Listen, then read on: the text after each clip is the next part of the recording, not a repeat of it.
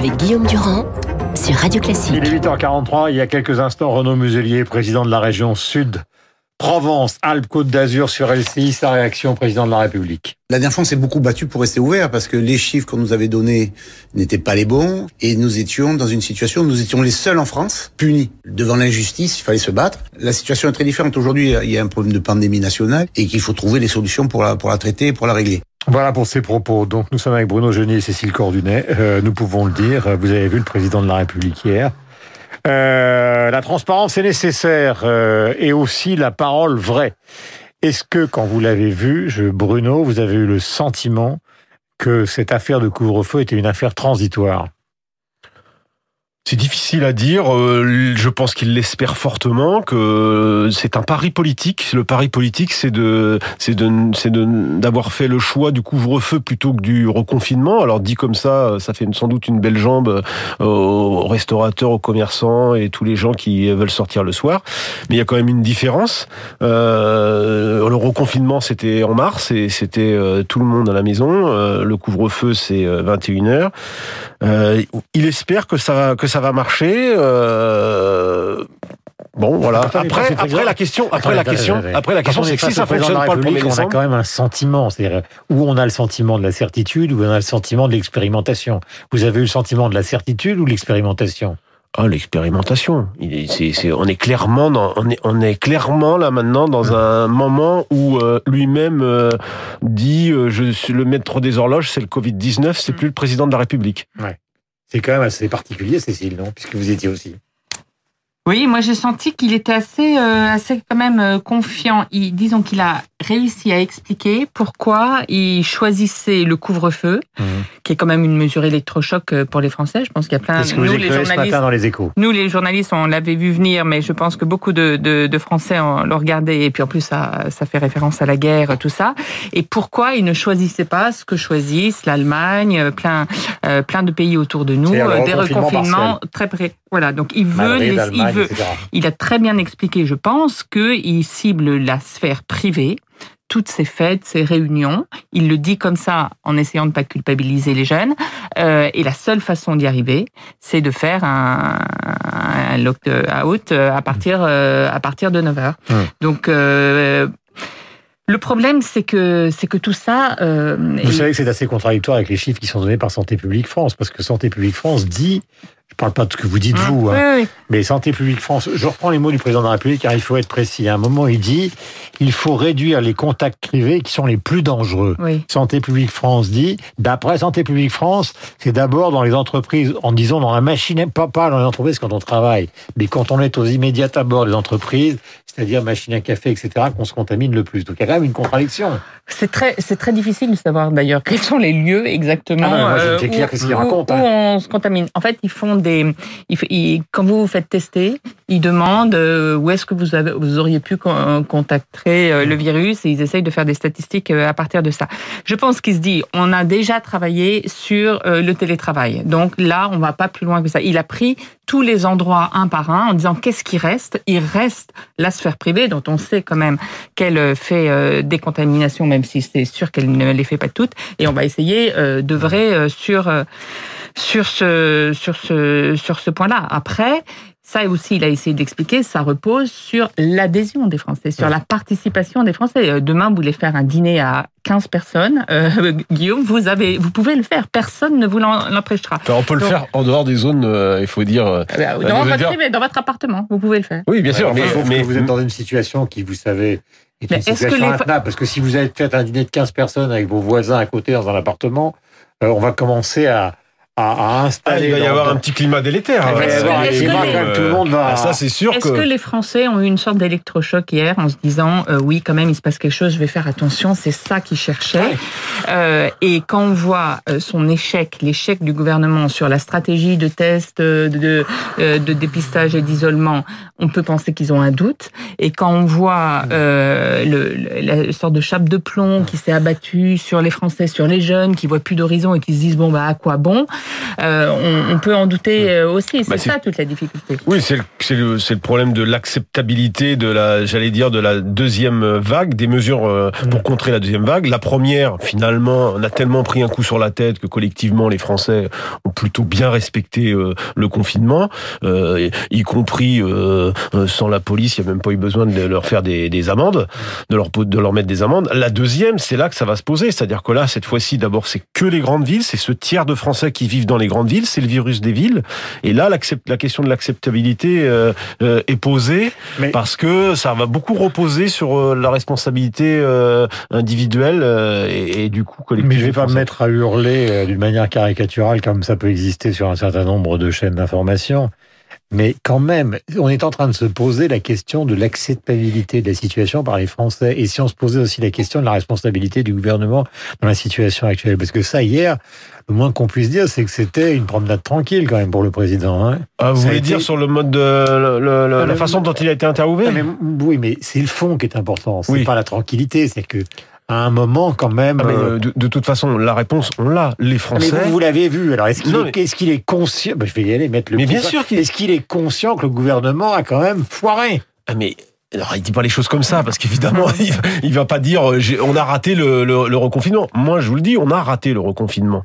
Euh, euh, on est passé sans transition euh, mi-mai du ouf, on sort, et en juin, euh, c'était les jours heureux. Donc les jours heureux en juin, les jours heureux en juillet, les jours heureux en août. Enfin, la, mi-août, on a commencé à se dire, euh, faut peut-être mettre les masques partout, mais c'était déjà un peu tard. il y a eu un grand relâchement. On n'arrête pas de stigmatiser le relâchement des Français. Moi, je pense qu'il y a eu aussi un, relâchement des politiques. Hum. Et ça, c'est sa Cécile Cordunet, nous sommes avec Bruno Jeudi et Cécile Cordunet, nous sommes en direct et vous êtes sur l'antenne de Radio Classique. Ça, c'est sa responsabilité à lui. Et en réalité, Édouard Philippe était pour faire un déconfinement beaucoup plus progressif avec un ultra sévère protocole dans les restaurants, par exemple, des choses comme ça. Hum. Jean Castex, chargé du déconfinement aussi. Et c'est Emmanuel Macron qui, à chaque fois, a appuyé sur les curseurs en disant euh, il faut qu'on aille plus vite, l'économie, euh, euh, etc. Et quand on regarde la comparaison avec l'Italie, ah, euh, ça, on n'aime pas déjà se faire, se faire euh, comparer avec l'Allemagne, mais avec, avec l'Italie, ça a été très très cruel. C'est que ce, leur déconfinement a été extrêmement progressif. Donc ça mentalement, remonte, ça remonte aussi. En oui, mais ça remonte partout. Et les, depuis le 5 octobre, les gouvernements européens ont perdu le contrôle hmm. du virus parce que le froid est arrivé, le froid qui fixe le virus et qui pousse les gens à être chez eux. Hmm. Donc euh, c'est pour ça qu'il y a. Ça remonte, vous êtes conscients tous les deux. Pardonnez-moi, hmm. nous sommes avec Bruno Jeudi. Vous êtes conscients tous les deux que le fameux comité scientifique, dont certains disent qu'il sert à pas grand-chose, les pousse depuis longtemps euh, Delfrécy notamment, c'est pour ça qu'il est plus rare à la radio, à la télévision et dans la presse, les pousse à faire beaucoup plus fort. Ah mais bien sûr, mais le problème c'est que... autrement ça va exploser et on va se retrouver dans la situation de Wuhan, c'est-à-dire que vous aurez des gens qui se présenteront aux urgences voire avec l'option ou l'envie d'accéder à la réanimation et qu'on leur dira non, c'est pas possible. Le problème, c'est que tout à l'heure, je viens de téléphoner à Air Liquide pour savoir si les réanimateurs arrivent. Il l'a dit. Le il est commissaire au plan. Et vous avez raison. Le problème, c'est que le président de la République, euh, bon voilà, c'est la difficulté, c'est qu'il fait un mixte. Euh, euh à un moment, il suit euh, les, les options du conseil scientifique et du professeur Delfrécy que vous avez reçu souvent ici. Et puis, au mois de septembre, il décide non, non, ça va maintenant. les quand le professeur Delfrécy a dit, a mis sur la table les décisions difficiles qui sont prises actuellement, mmh. eh bien, il a dit non. Finalement, 15 jours plus tard, il a envoyé son premier ministre mmh. dire faut se laver les mains. Mmh. Euh, et trois semaines plus tard, c'est euh, Olivier Véran qui vient dire ah ben, on ferme les cafés et les restaurants. Donc, il y a eu, effectivement, il y a eu à chaque fois un peu de retard par rapport à ce qu'a dit le Conseil scientifique, mais c'est aussi parce que les scientifiques et les médecins, depuis le début, mmh. ils disent tout et leur contraire. Ils se répandent à longueur de journée sur les télés. On ne sait plus quoi penser, mmh. on ne sait plus qui croire. Mais ça, le, le, problème médical, il, il est réel. C'est la défiance des médecins. Euh, on a découvert ça. Non, mais vous avez, vous, avez, vous avez deux choses, pardonnez-moi, mais il y a différents médecins. Les épidémiologistes, les microbiologistes, les chercheurs de fond et les gens qui sont aux urgences ou à la réa contrairement à ce qu'on raconte, ils ne font pas le même métier. Et on a découvert que dans le service de Raoult, par exemple, il n'y avait pas de, dans, dans, dans, son fameux institut, il n'y avait pas de lit de réanimation. Mmh. Donc, si vous voulez des gens qui étudient l'épidémie à partir de, des datas et les gens qui les soignent, ils n'ont pas le même point de vue sur la situation. Mais c'est normal. Le, le, problème, Guillaume, c'est que qu'est-ce qui, le, la, plus dur que le couvre-feu, il y a quoi? Il y a le reconfinement. C'est tout. Et donc, euh, c'est quand même un choix euh, qui met l'économie par terre pendant euh, des mois et des mois, qui, qui sacrifie l'avenir des jeunes. Sincèrement, est-ce qu'il faut quand même pas se poser la question de savoir s'il n'y a pas un intermédiaire? Je pense que c'est quand même ça qu'il a essayé de faire hier. Merci à tous les deux d'être venus ce matin. Nous allons faire une page américaine avec Laurent Saïm qui a un peu patienté. Parce qu'aux États-Unis, donc, je le disais tout à l'heure, les artistes commencent à reprendre position dans la bataille entre Biden et Trump avec des chansons qui sont sorties de Bruce Springsteen et de Stevie Wonder qui ne sont pas des chansons politiques, mais à l'occasion de ces chansons politiques, euh, ils prennent position évidemment contre, enfin je dis évidemment, ils prennent position contre Donald Trump. Il n'y a pas d'évidence dans cette affaire.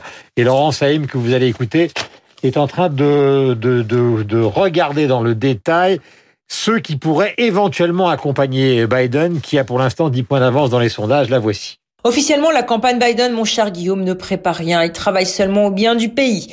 C'est la phrase que nous avons lorsque nous demandons aux conseillers de Joe Biden qui seront vos futurs ministres. Alors au-delà de ces belles paroles, sachez que les postes sont déjà en train d'être distribués dans l'équipe Biden.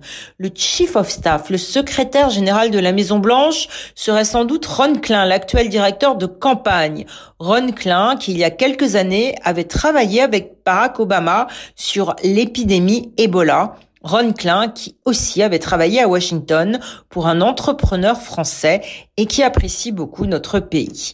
Quatre personnes se disputent le poste très convoité de secrétaire d'État deux sénateurs démocrates, mais aussi Anthony Blinken, le fils de l'écrivain Samuel Pizarre, qui affronte en finale Susan Rice, l'ancienne ambassadeur, elle aussi de Barack Obama, aux Nations Unies. Une autre femme ancienne de l'administration Obama, Michelle Flournoy, pourrait diriger pour la première fois le Pentagone. Lael Brennard serait nommé secrétaire d'État au Trésor. Le journal Politico affirme que John Kerry aurait un rôle important sur le climat, car Joe Biden adore parler avec lui de la pluie et du beau temps. Quant à Pete Buttigieg, vous vous souvenez, ce jeune qui voulait chasser le vieux Joe Biden et devenir président à sa place dans les primaires démocrates, eh bien, il pourrait maintenant accepter du même Joe Biden un poste pour devenir ministre des vétérans ou même mieux, ambassadeur aux Nations Unies. Ah oui, j'avais oublié, la campagne Biden, Guillaume ne prépare rien. Alors, cela me rappelle un souvenir personnel. En 2016, trois semaines avant l'élection présidentielle à Washington, une femme était arrivée au Pentagone pour prendre un bureau, le faire repeindre entièrement, en se disant conseillère spéciale de la présidente Clinton. Au moment de la défaite, celui qu'elle avait chassé est revenu dardard dans son bureau, faisant applaudir par toute son équipe la peinture toute neuve, symbole, disait-il, de défaite de ceux et celles qui se préparent bien trop tôt. Il est 8h56 sur l'antenne de Radio Classique. Nous avons rendez-vous avec le rappel des principaux titres avec euh, euh, Lucille Bréau dans un instant. Nous retrouvons Franck Ferrand, bien évidemment.